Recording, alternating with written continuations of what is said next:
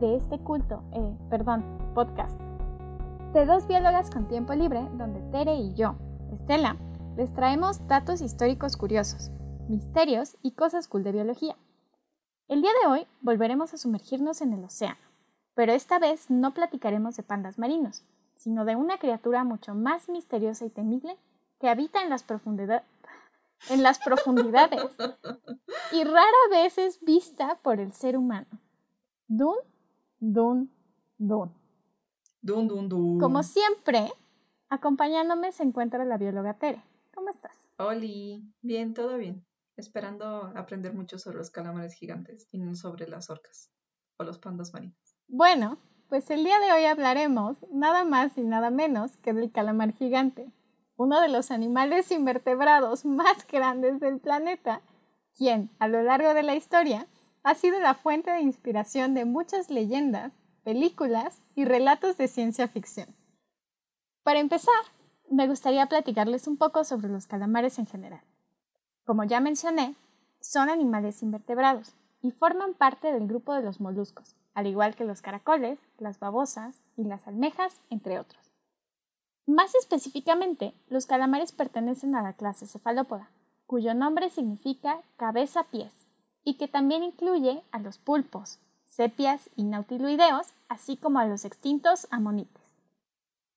Creo que la mayoría de nosotros estamos familiarizados con cómo se ve un calamar, así que creo que no será necesaria la sección de dibujo en este episodio. ¡Bu, bu, bu! Aunque si quieres puedes dibujar una amonite. No, Ok. no, no es cierto. Puedo dibujar una monita. De hecho, tengo un dibujo perdido de Nautilus. Lo voy a compartir. Tal vez, Ah, quizá. Está en veremos. Sí, compártelo. Bueno, la parte superior de estos animales, que se ve como un cilindro o un torpedito, se conoce como manto y dentro de este se encuentran los órganos vitales del calamar. De hecho, no sé tú, pero yo siempre me había preguntado por qué cuando comes calamares, los calamares vienen como aritos. Y lo que pasa es que los aros corre ah, exactamente. Ok, ok. Bien. Perfectos. Listos para empanizar. Inmediatamente por debajo del manto y antes de llegar a las extremidades se ubican los ojos. A esta altura también está la boca del animal, la cual posee una estructura similar a un pico, como el pico de un perico, que le sirve para desmembrar a sus presas. Esta estructura no es visible porque se encuentra en el centro, cubierta por los brazos del animal. Finalmente tenemos las extremidades. A diferencia del pulpo, que solo tiene 8, el calamar posee 10 extremidades, que incluyen 8 brazos y 2 tentáculos. Mientras que los brazos son relativamente cortos y poseen ventosas a todo lo largo, los tentáculos suelen ser mucho más largos y solo tienen ventosas hacia el final de la extremidad. De hecho, pues los... Como patitas. ¿Cómo? Como piececitos. Ajá, o sea, como los tentáculos de calamardo. Calamardo. blu, blu, Soy calamardo. Eh, de acuerdo con el... de acuerdo con el registro fósil, los calamares han habitado los océanos desde inicios del periodo Jurásico, hace alrededor de 200 millones de años. Uh, Esto quiere decir que coexistieron con los dinosaurios y los reptiles marinos. Sí, incluyendo los plesiosaurios. Sí, plesiosaurios. Arriba los plesiosaurios. Incluso hay un fósil que data de aproximadamente hace 200 millones de años de un calamar que justo se quedó a punto de comerse un pez. ¿Cómo se Ah, fosilizó eso? No sé.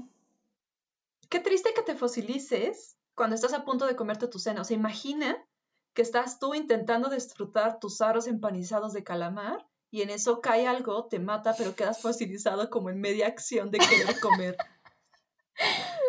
Ajá, sí, con la boca de mitad, ¿no? Sí, es como, ah. Ah. Y que en el futuro haya gente que diga como, no sabemos cómo se Hipótesis fosilizó esto. sobre cómo, ajá. Hipótesis sobre lo que estaba haciendo esa persona. Qué oso. En la actualidad, se han registrado alrededor de 300 especies de calamares, aunque se cree que este número es una subestimación, pues prácticamente cada año se descubren nuevas especies de estos organismos.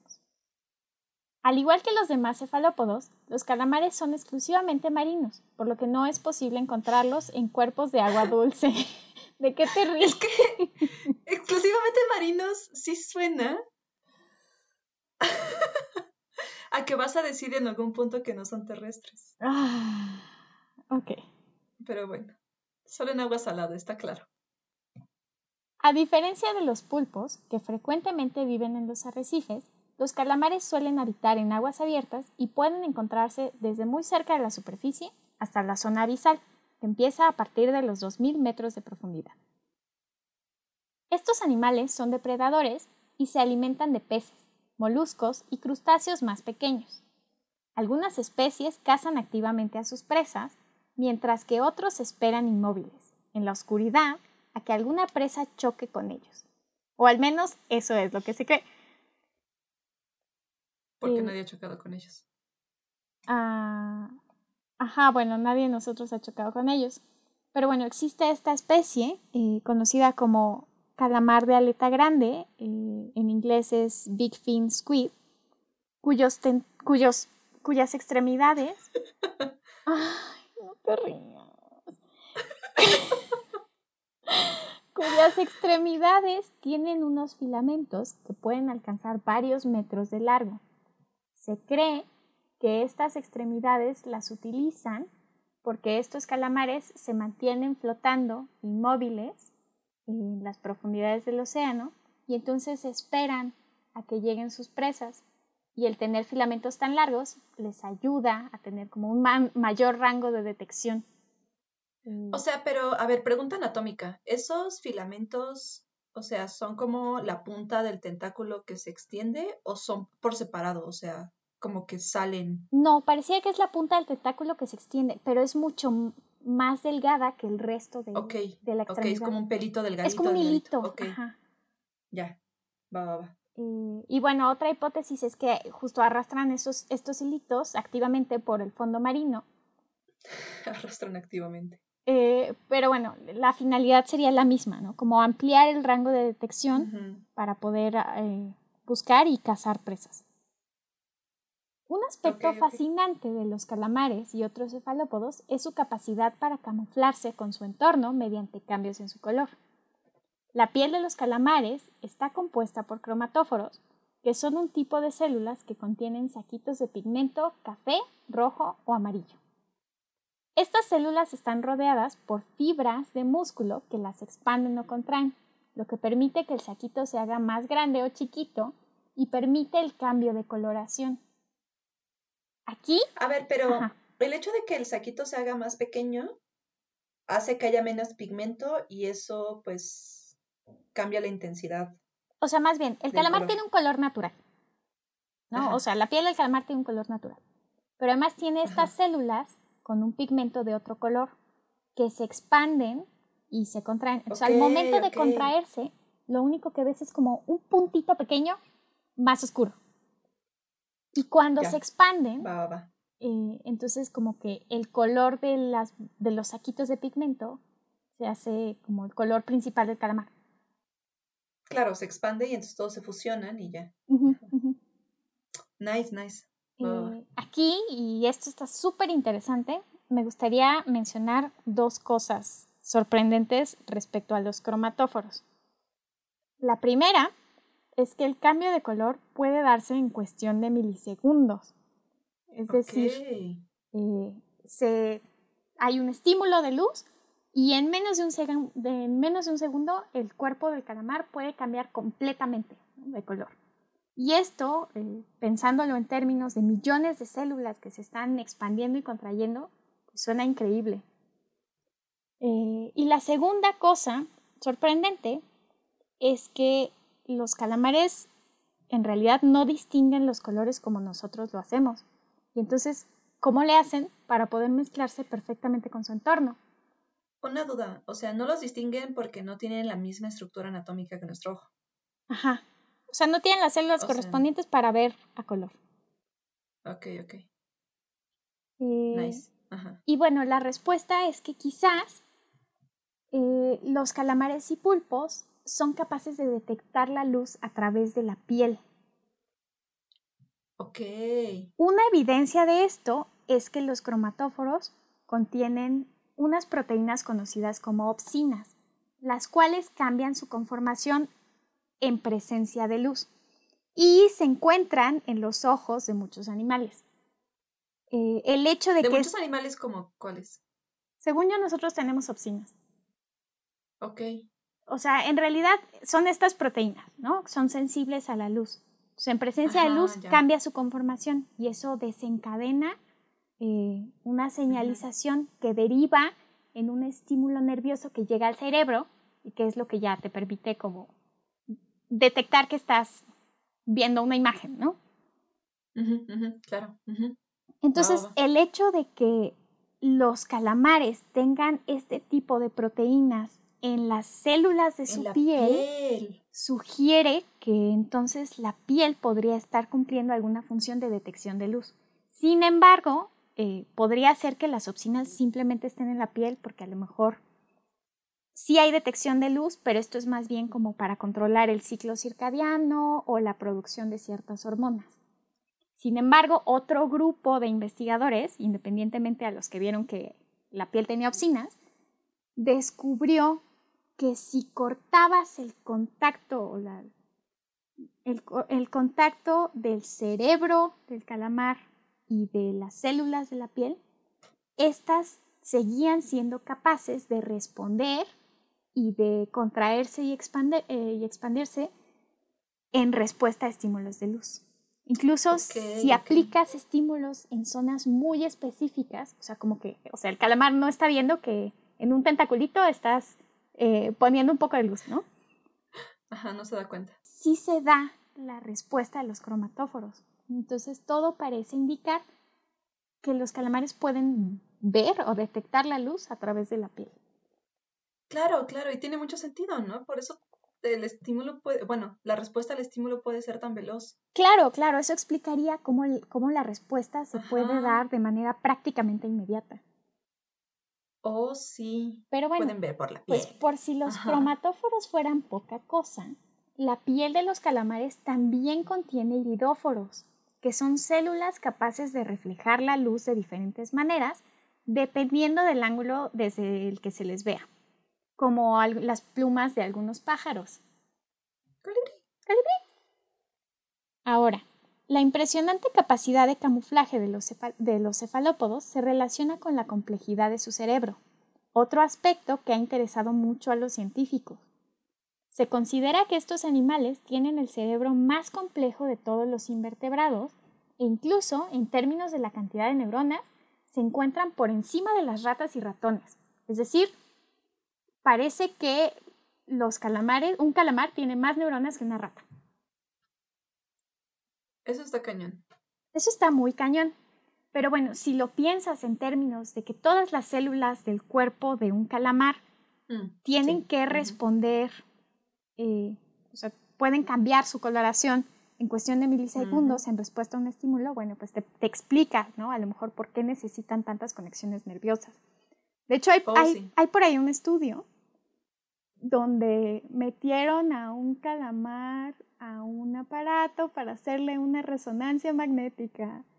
Incluso está la figura y ves el calamar y así el equipo de resonancia magnética que usan para todas las Ajá. personas. El calamar ahí metido. Además, imagínate el siguiente paciente, la camilla toda babosa, así como. No, bueno, "¿Qué pasó supongo que- aquí?". Es como nada, métete.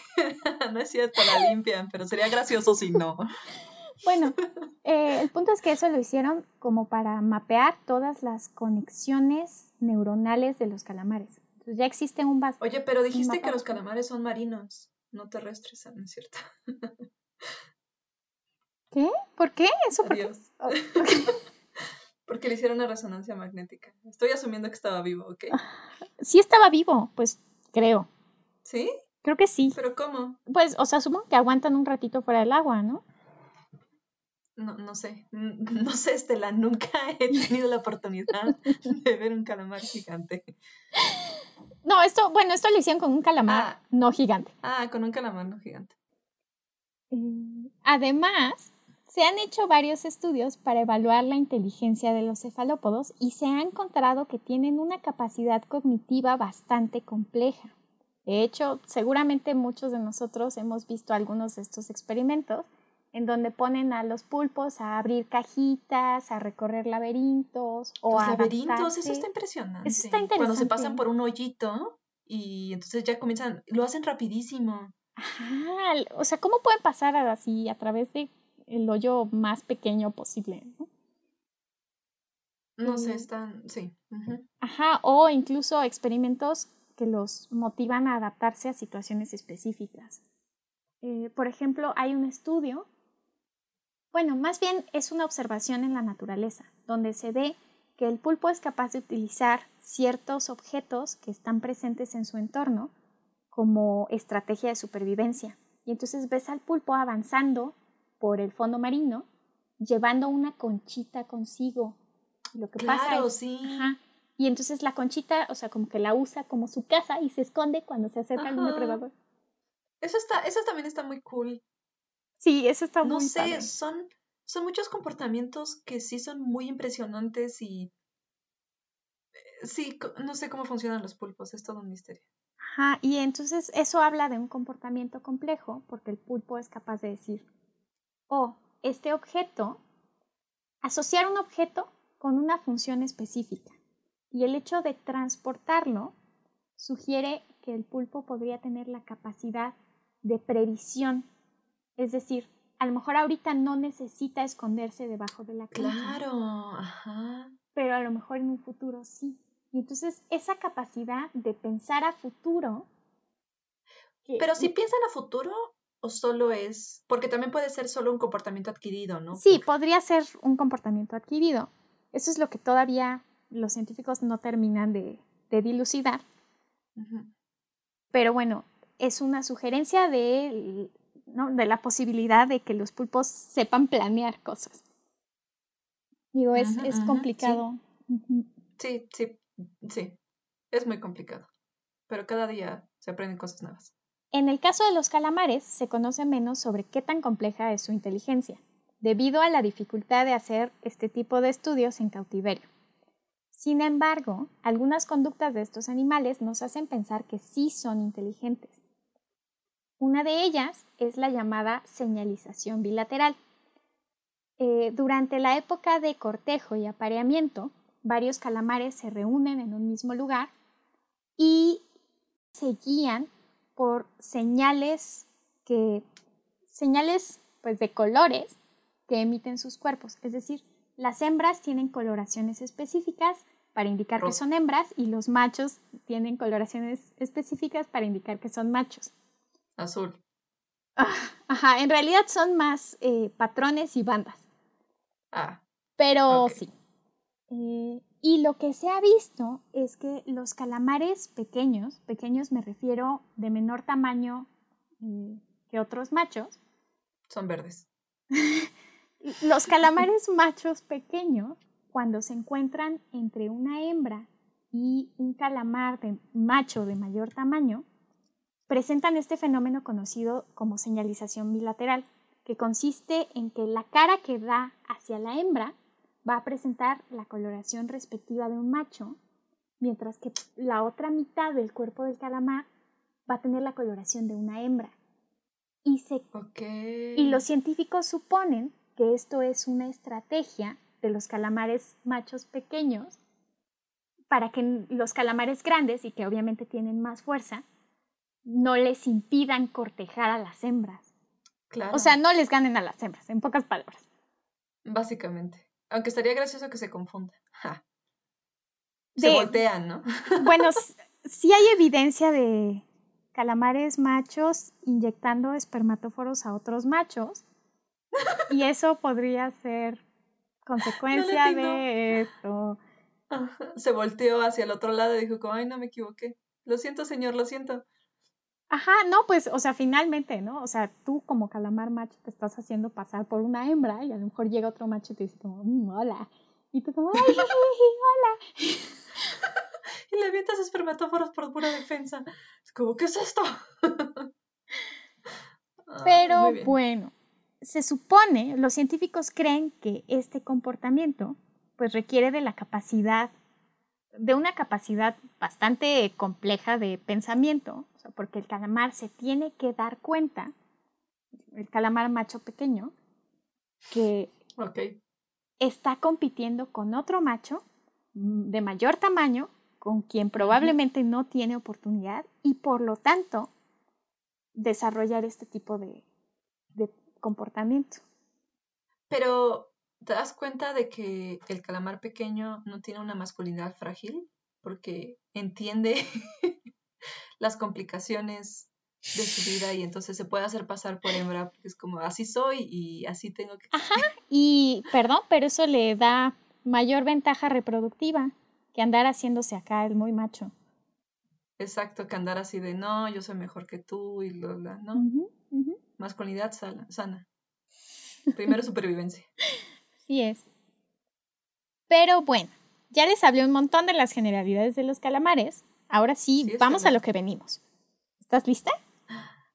Tal vez. Tal vez no. no Muy bien. El calamar gigante es, quizás, una de las criaturas que más ha cautivado a los seres humanos, en parte por su enorme tamaño, pero también porque a pesar de esto ha permanecido como uno de los animales más misteriosos y difíciles de estudiar. Aunque fue identificado y descrito hasta el siglo XIX, ya se tenía noción de su existencia desde la antigüedad. Por ejemplo, se cree que los monstruos de la mitología griega, Hidra y Sila, se inspiraron en los cadáveres de calamares gigantes. Bueno, por ejemplo, la descripción o la representación tradicional de la hidra, que es esta criatura que tiene muchas cabezas, en realidad no tiene patas, es nada más como un cono, como cuerpo y pues las múltiples cabezas. Y eso, si lo ves, podría, el, cuerpo podría ser el manto del calamar, mientras que las múltiples cabezas pues, podrían corresponder a las extremidades de este organismo. Sí, súper sí, sí, tiene sentido. Eh, otras referencias. Ajá. A la otra criatura mitológica no la conozco. Ah, eh, bueno, se supone. Podemos hacer un reto de dibujo. Ok, ok. Bueno, podemos intentarlo. ok, a ver. Esto va a salir muy mal como siempre. Ok. Ok, bueno, primero te voy a contar la historia de Sila. Eh, Sila era una ninfa. Un poco de background. Que aparentemente eh, era hija de la diosa griega Hécate. Y no me preguntes qué pasó. Ah, claro, hubo un dios que se enamoró de ella, pero había otra diosa que estaba enamorada de este dios y obviamente no ah, quería que este dios se, fijara en Sila. Y entonces para castigarla, a ella, no al dios, eh, la convirtió en un monstruo. Y ese monstruo, como te oh. describiré a continuación, ok, ok, dale, dale. En realidad no deformó su cara, o sea, seguía siendo pues una criatura con aspecto de mujer hasta el torso. Ajá. Con cola de pescado. Con cola de pescado, ok. O sea, dibuja a una tipa. Ajá, va, Eso, eso estoy haciendo la figura humana es difícil de, dibujar en general. Ay, no, con bolitas y palitos. Ah, no, no, mi dibujo va a quedar bien, a ver. Ay, ok, a ver, sí. Pura calidad en este podcast, ¿ok? Ok. Ok, ajá, ya tengo hasta el torso, más o menos. Ok, entonces, torso de mujer, cola de pescado, y luego del torso salen seis cuellos largos ¿Del torso? Del torso. Ajá, ah, es, esta criatura mitológica está bien fumada. Ok. o sea, dibuja seis cuellos bastante largos, así como, como los cuellos de una hidra. Ajá. Y cada no van a ser muy gruesos porque mi torso quedó delgado. Tiene una cabeza de perro. Esto, mi dibujo va a terminar muy mal. Ajá. Ok. Y cada eh, uno tiene una cabeza de perro. Ajá, y ya. E, esas son las características de Sila. Ok, esto va a ser muy divertido. Bueno, puedes seguir adelante. Muy bien. Eh, otras referencias de calamares gigantes en la mitología, pues son el kraken de la mitología nórdica. Ok, hecho, claro. Pues los escandinavos creían en esta criatura calamarosa que podía medir hasta dos kilómetros de largo y que era capaz de hundir barcos con sus tentáculos y de generar remolinos gigantes al sumergirse. Eh, también existe la- una versión equivalente del kraken en Japón. eh, Ok. cuyo nombre no mencionaré porque está muy complicado. No, Eh, inténtalo. ¿Qué es lo peor que puede pasar? Akorokamui en el, en el folclore japonés. Ok, muy bien. Se supone que esta era una criatura que podía alcanzar hasta 30 metros de largo. Otras descripciones antiguas de lo que pudo haber sido un calamar gigante incluyen la del soldado y escritor romano Plinio el Viejo, quien en su obra Historia Natural describe un ejemplar de aproximadamente 9 metros, o bien la de los marineros daneses del siglo XVI que creían que los cadáveres de calamares gigantes que aparecían de vez en cuando eran una especie de frailes sirenas. De hecho, les decían los, los monjes del mar, porque confundían el manto del calamar como con la túnica de un fraile. Porque es un manto, ¿entiendes? Mira la imaginación de la gente. Ay, muy bien. No fue sino hasta el siglo XIX que el naturalista danés, eh, espero pronunciarlo bien, Japetus Steenstrup, confirmó que se trataban de calamares de gran tamaño y les asignó el nombre científico de Architeutis, que significa calamar jefe. Poco después, en 1874, se tomó la primera fotografía de un calamar gigante muerto. Ello fue gracias al naturalista aficionado Moses Harvey, que un día iba por ahí, en la región de Terranova, en Canadá, y se encontró con un pescador que había atrapado sin querer a un ejemplar de calamar gigante. Harvey le compró el cadáver del calamar y se lo llevó a su casa, donde lo puso en su bañera y le tomó una foto. Claro. Desde entonces y hasta la actualidad, los científicos han tratado de conocer más a fondo a estos enormes moluscos, para lo cual han logrado colectar y preservar algunos especímenes. Como ya les mencioné, los calamares gigantes pertenecen al género Architeutis. Se ha debatido cuántas especies existen y mientras que algunos expertos afirman que son por lo menos ocho, un estudio reciente sugiere que se trata de una sola especie, Architeutis dux. Eh, incluso eh, en este estudio reciente extrajeron muestras de DNA de cuarenta y tantos ejemplares alrededor del mundo y encontraron que no hay suficiente variación genética que sugiera que haya varias especies.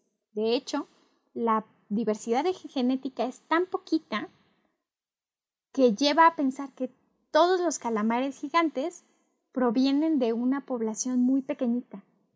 Ok. Eh, y bueno, también se ponen a elucubrar cómo pudo haberse dado como esta explosión demográfica de los calamares y creen que podría tener que ver con la cacería de cachalotes en el Claro, siglo XVII, sí. XVIII, porque parece que durante esta etapa las poblaciones de cachalotes en el mundo disminuyeron como dos terceras partes. Sin su principal sea- depredador, podía haber más calamares gigantes adultos y probablemente eso llevó al crecimiento en la población. Digo, es solamente una Irónicamente, hipótesis.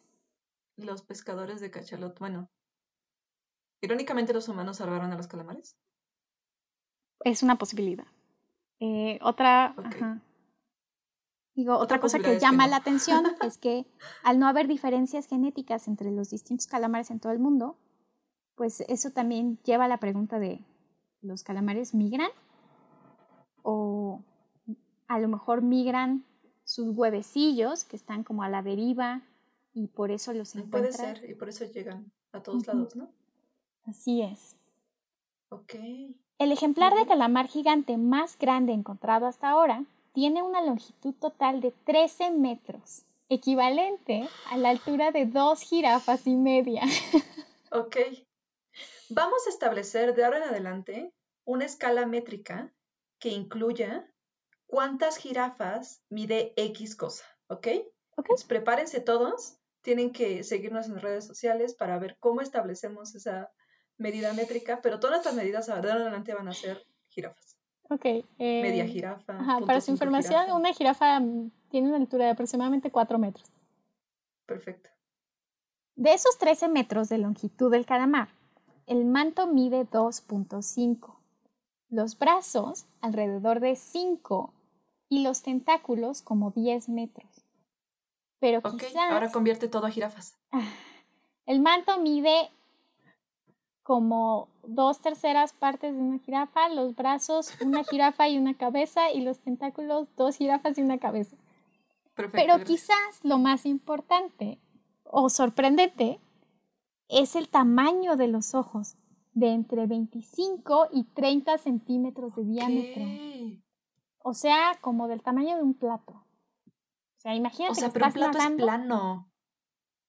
y, ajá, imagínate que estás nadando y ves eso. Estás en un submarinito y abres tu ventanita y ves un plato mirándote. no. El plato es el ojo. El plato no te puede mirar. Ok. Sí, está muy creepy. Otra característica un poco escalofriante son sus ventosas, cuyo perímetro está recubierto de bordes afilados como sierras. Eh, Pero eso no es Eso todo. suena doloroso. Se estima que los ejemplares más grandes de calamar gigante podrían alcanzar los 20 metros de longitud, con base en el tamaño de los picos que se han encontrado. Ok. ¿Cómo encuentran los picos? Eh, los picos principalmente se encuentran en el estómago de los cachalotes, eh, Claro, porque no se digieren bien. Y bueno, pues sí correlacionan el tamaño del pico con el posible tamaño del ejemplar. Lo cual Claro. también sugiere que los cachalotes pueden comerse a los calamares incluso más grandes. Sí, sí. Ok. Un dato interesante es que Architeutis no es el único calamar gigante que anda merodeando en las profundidades. También existe el llamado calamar colosal, que puede alcanzar los 10 metros de longitud. E incluso hay quien sugiere que el calamar colosal podría llegar a ser más grande que el mismísimo calamar gigante, solo que no se han encontrado suficientes ejemplares para demostrarlo. Lo que sí sabemos es que el calamar colosal es mucho más pesado y es en realidad el invertebrado más pesado del planeta, pues el ejemplar más grande de calamar colosal que se tiene pesa 495 kilos, mientras que el espécimen más grande de Architeutis solo pesa 275. Ok, ok, está más gordito. Ajá, esto se debe a que está más gordo, tiene un manto mucho más ancho eh, No, y de hecho sus tentáculos son más cortitos. O sea, sí está más masivo, pues. masivo. Por eso es colosal. Tiene sentido ahora.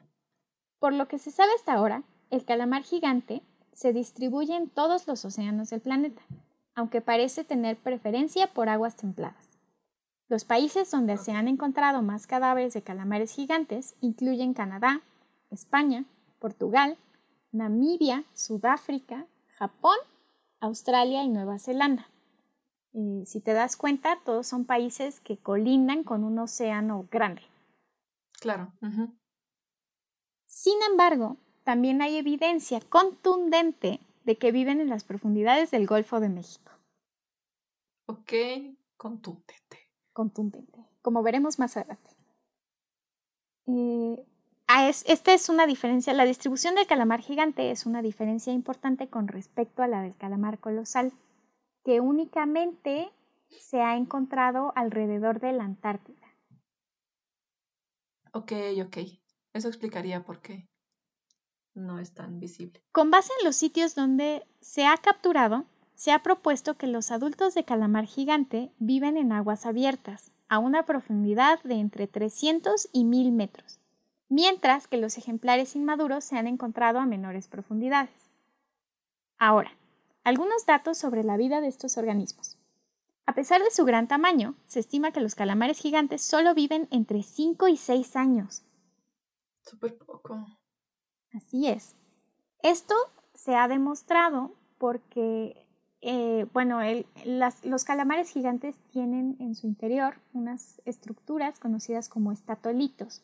Son como piedritas que les ayudan eh, al balance. O sea, finalmente estás en las profundidades y que es arriba y que es abajo y los estatolitos por gravedad pues les ayudan a orientarse. Estos estatolitos parece que crecen y tienen como estos anillos de crecimiento que permiten estimar la edad. Por eso, por eso es que se tiene esta estimación, pero en realidad nadie sabe bien qué onda. Ok, ok. Sorprendentemente, se han encontrado bebés de calamar gigante y adivina cuánto miden. Ah, una jirafa. no, una eh, jirafa es mucho. No. Una jirafa bebé. ¿Cuánto mide una jirafa bebé? No sé, como dos metros. Eh, ok, Media menos. Jirafa bebé. Media jirafa bebé podría ser el tamaño total. O sea, se han encontrado, eh, recientemente se encontraron tres ejemplares cuyo manto mide entre 14 y 30 centímetros. O sea, son pequeños. ¿no? digo, ya con los tentáculos, pues a lo mejor el calamar estaría como tirándole como a un metro de largo. O sea, pero es muy pequeño. Ajá. Es muy pequeño en comparación con los adultos y eso quiere decir que en tan solo un par de años estos animales crecen un montón. O sea, pasar de 14 centímetros o sea, pero eso es lo que te encuentras, ¿no? Porque supongo que incluso nacen más pequeños. Probablemente. Ok. Sí, pues es como el canguro, ¿no? Casi, casi. Ajá, que es muy pequeño. O como el oso polar, ¿no? Que también es súper pequeño. Sí, también. Dado que son pequeños cuando son bebés, los calamares gigantes son depredados por una gran variedad de organismos marinos, incluyendo delfines, tortugas y calamares más grandes. Por su parte, se cree que los adultos tienen un único depredador, que como ya mencioné es el cachalote. Se ha visto que muchos cachalotes son un grupo de cetáceos que incluyen a Moby Dick y a la ballena que se tragó a Pinocho, tienen cicatrices circulares en la piel que coinciden con la forma y el tamaño de las ventosas de un calamar de gran tamaño. Claro, ¿no? Porque además habías dicho que las ventosas tienen como bordes aserrados. Sí, exactamente. Ok. Au. Y bueno, esto se debe a que el calamar gigante forma parte del menú de los cachalotes y las cicatrices son resultado de las épicas batallas entre estos animales, las cuales se llevan a cabo en las profundidades del océano. En total, oscuridad. Desafortunadamente, hasta el día de hoy nadie sabe lo que sucede allá abajo, y por el momento solo podemos imaginarlo. Algunos científicos han intentado pegar camaritas en el lomo de los cachalotes, pero hasta ahora no han logrado captar nada. Okay, okay. Hay un video, se los voy a incluir en las show notes. Eh, utilizan ventosas, así como para pegar cositas, muñequitos en el vidrio. Esas mismas ¿Para ponérselo al cachalote? Son, ajá, son súper equipo para ponerle la cámara al cachalote. Ay, ok, su GoPro. Ok, ok. Pero bueno, pues hasta ahora no han tenido éxito. Supongo que pues por la profundidad.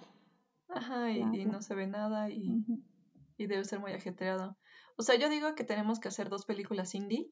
Una va a ser Las Orcas contra Megalodón y la segunda va a ser Cachalote contra, eh, contra Calamar Gigante. Ajá, muy bien, muy bien. Si nos quieren apoyar con sus propuestas, ideas, necesitamos un director y alguien que sea el cachalote y alguien que sea el...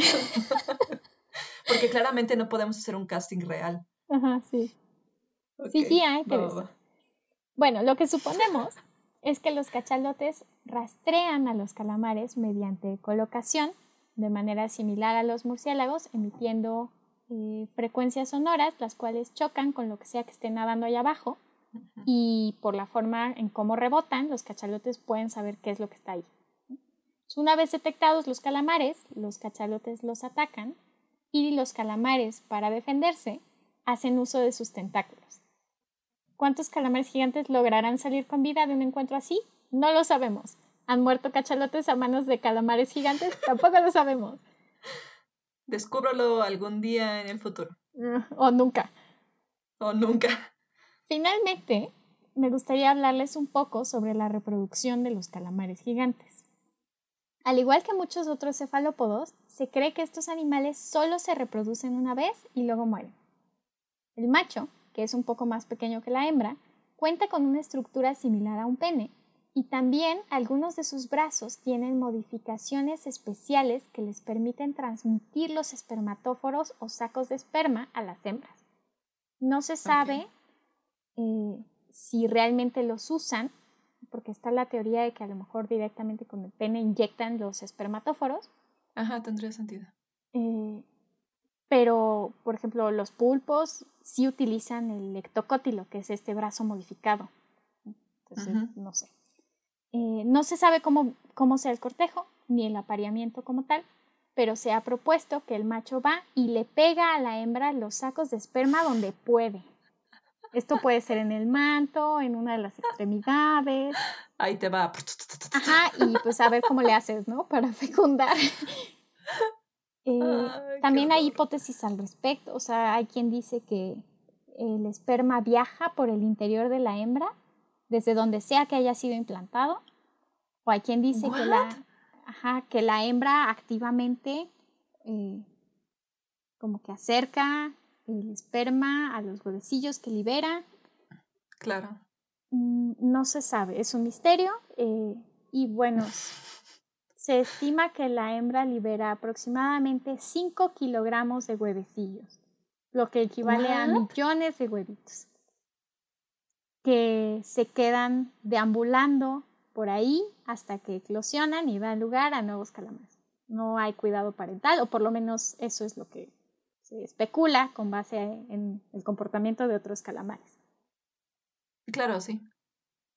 Y, bueno, justo, ¿no? Casi toda la información que tenemos la hemos obtenido a partir del estudio de cadáveres de calamar gigante o a través de evidencia indirecta, como otras especies o el contenido estomacal de los cachalotes.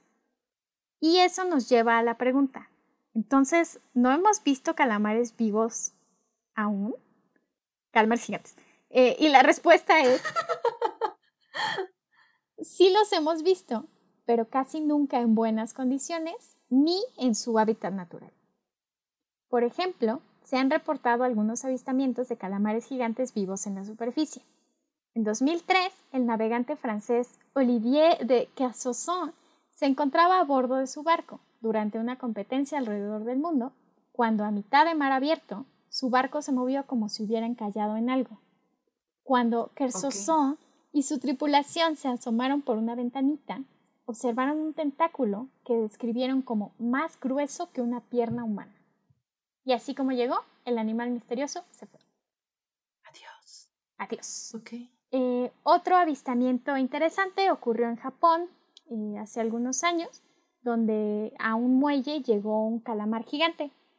Eh, todos los locales pues lo veían desde la superficie y hubo uno que se metió a nadar y lo filmó con su cámara. El video está disponible en YouTube y bueno, lo que se ve es un calamar como de 4 o 5 metros, eh, de, con una coloración rojiza, pero brillante, como color salmón, pero más brillante. Y bueno, se ve que está vivo porque se mueve, se mueve un poco, se mueve su sifón, que es esta estructura con la que expulsan agua a chorro y que les permite impulsarse. Y, y bueno, eh, mueve también un poco sus, sus extremidades, pero pues pareciera que ya está un poco moribundo porque se mueve muy poco a como esperaríamos que se moviera un calamar gigante. Sí, por eso supongo que estaba en la superficie. Pobrecito. Eh, finalmente, en septiembre de 2004, un equipo de investigadores japoneses logró capturar las primeras fotos de un calamar gigante vivo en su hábitat natural, o sea, en las profundidades. Mm, este artículo estaba interesante, pero al mismo tiempo fue horrible porque parece que pusieron un cebo eh, para atraer al calamar unido a una cámara que estaba tomando fotos constantemente. Pero al momento de que el calamar gigante se acercó, uno de sus, una de sus extremidades se atoró con, no sé si fue con el cebo, no sé, no entendí si el atrapar su extremidad fue a propósito o no. Quiero pensar que no, eh, pero el chiste es que el pobre calamar estuvo cuatro horas intentando zafarse de ahí. Y lo describen en el artículo. Entonces primero es como, y primero vimos cómo expulsaba agua a chorro para tratar de escapar. Y luego vimos que echó tinta. Y luego vimos que daba vueltas. Ay, no. Y luego vimos que con sus otros bracitos intentaba soltar su bracito. Pobrecito. Y bueno, finalmente después de cuatro horas el calamar logró soltarse, pero no sin perder el brazo que se había quedado atorado. Ay, no. Bueno, Entonces- sirvió para la ciencia. Sí, supongo, pero sí se me hizo triste. Sí, pues sí. Mm. Pero supongo que tampoco es algo que ellos podían controlar. Sí, supongo. Bueno, quién bueno, sabe. se ha logrado filmar en video a los calamares gigantes en dos ocasiones más, una en Japón eh, y la otra apenas en 2019 en el Golfo de México.